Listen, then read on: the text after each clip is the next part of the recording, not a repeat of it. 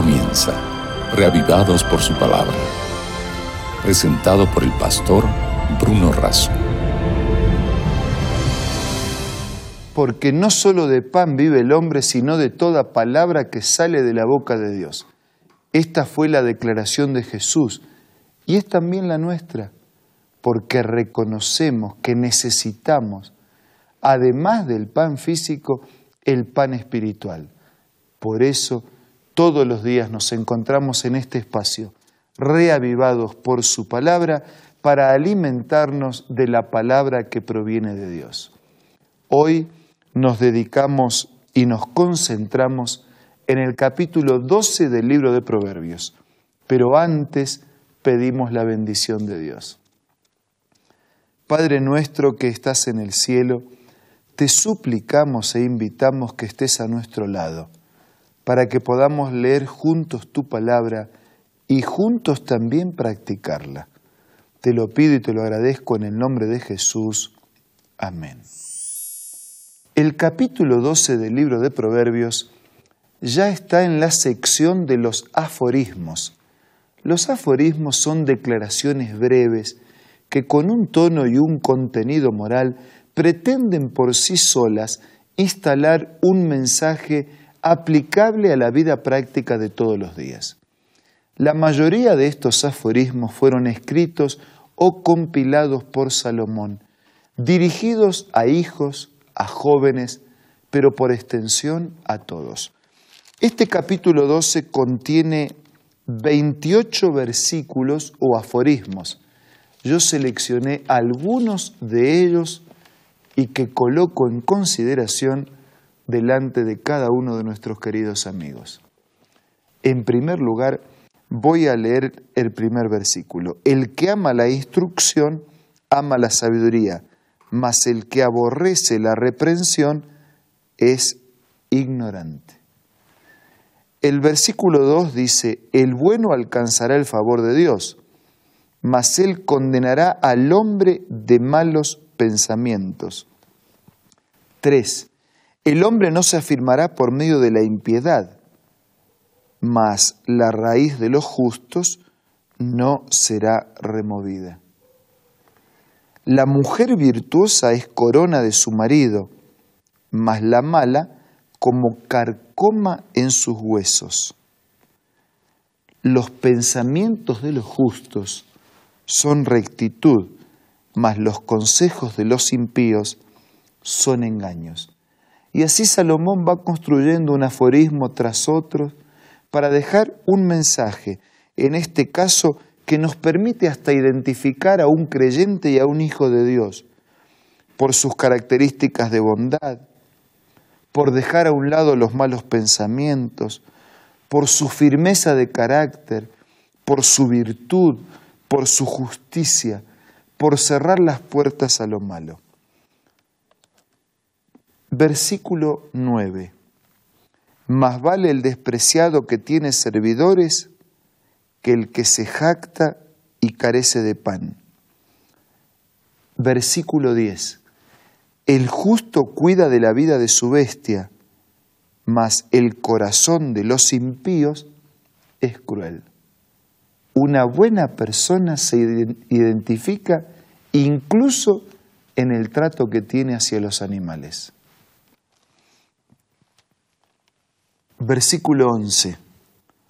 El que labra su tierra se saciará de pan, mas el que sigue a los vagabundos es alto de entendimiento. Destaca el espíritu laborioso de trabajo. Versículo 12. Codicia el impío la red de los malvados, mas la raíz de los justos dará fruto. Codicia el impío, ¿no? La red para llenarla de peces de los malos, cuando en realidad la raíz del justo es la que termina dando el mejor fruto. Versículos 21. Ninguna adversidad acontecerá al justo, mas los impíos serán colmados de males. Y yo necesito detenerme un instante en este aforismo, porque dice, ninguna adversidad acontecerá al justo. Y usted dice, pero yo trato de vivir una vida digna y tengo problemas. Enfrento adversidades. ¿Cómo es que aquí dice, ninguna adversidad acontecerá al justo, mas los impíos serán colmados de males? Y usted conoce gente que considera malas que parece que todo prospera. Ya lo estudiamos en el Salmo, este problema ya lo tuvo el salmista cuando dijo que cuando él veía la prosperidad de los malos casi resbalaban sus pies no entendía cómo es que los malos prosperan y los justos tienen problemas. Sí, el justo también tiene problemas.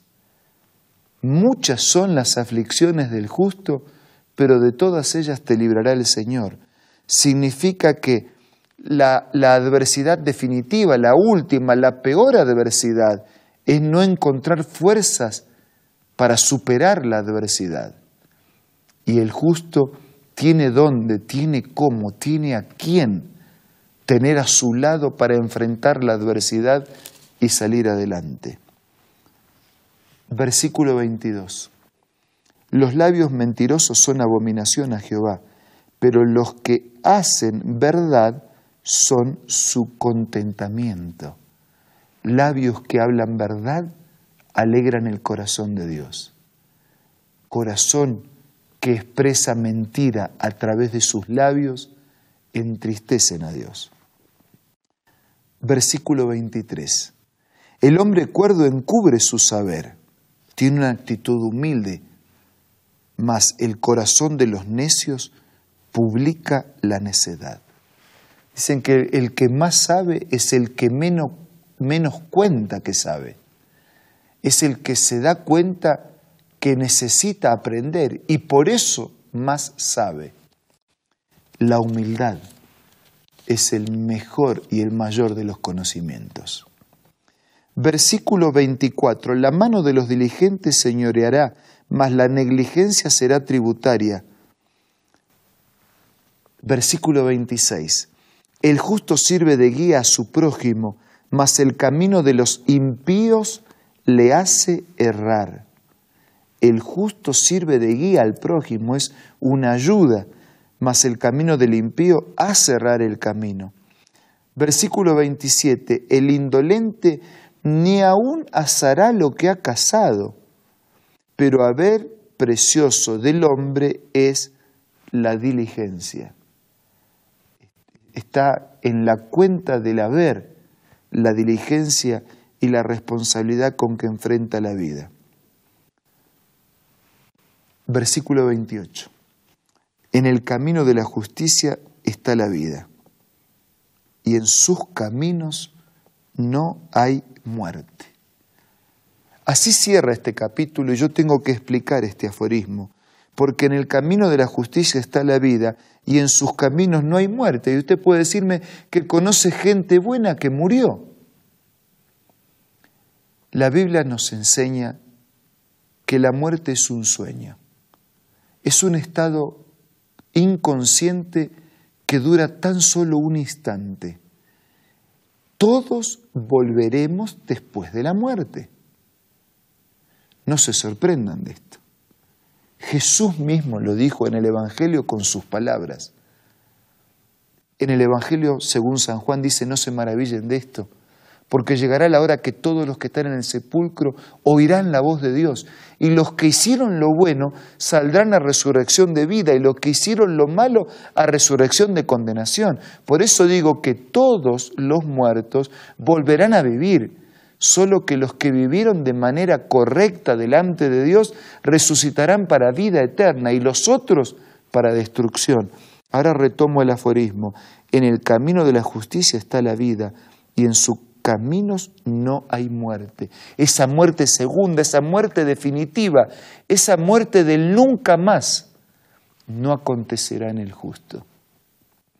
Por eso, mientras vivimos la vida de hoy, no hay mejor manera que vivirla en las manos de Dios.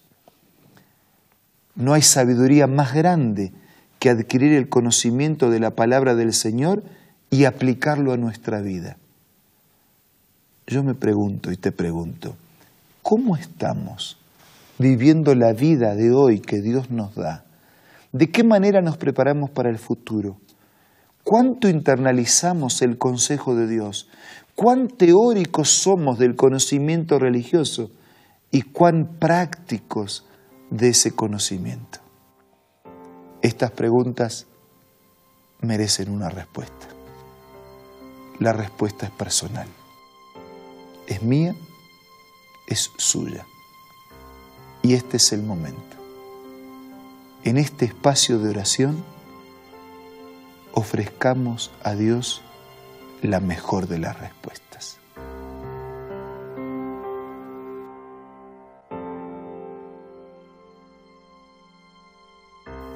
Padre nuestro que estás en los cielos, te damos gracias por esta serie de proverbios, aforismos, aplicados a distintos momentos y situaciones de la vida, que hacen parte de la totalidad de tu palabra que con el objetivo de salvarnos has determinado y compartido para nosotros.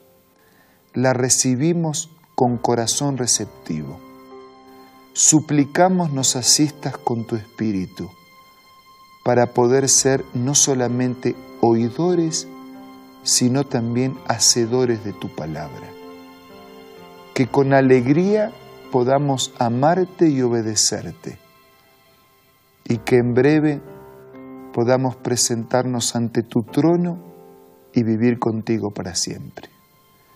Todo esto te lo pido y te lo agradezco en el nombre de Jesús. Amén. Muchas gracias por su compañía en este día. Si de alguna manera podemos ser de ayuda, si algún material adicional usted necesita para profundizar más en el conocimiento de la Escritura y de la palabra de Dios, entre en contacto con nosotros. Estamos dispuestos a ayudar. Mientras tanto, tenga hoy el mejor de los días. Nos reencontramos mañana para seguir siendo reavivados por la palabra de Dios. Esto fue Reavivados por su palabra presentado por el pastor Bruno Razo.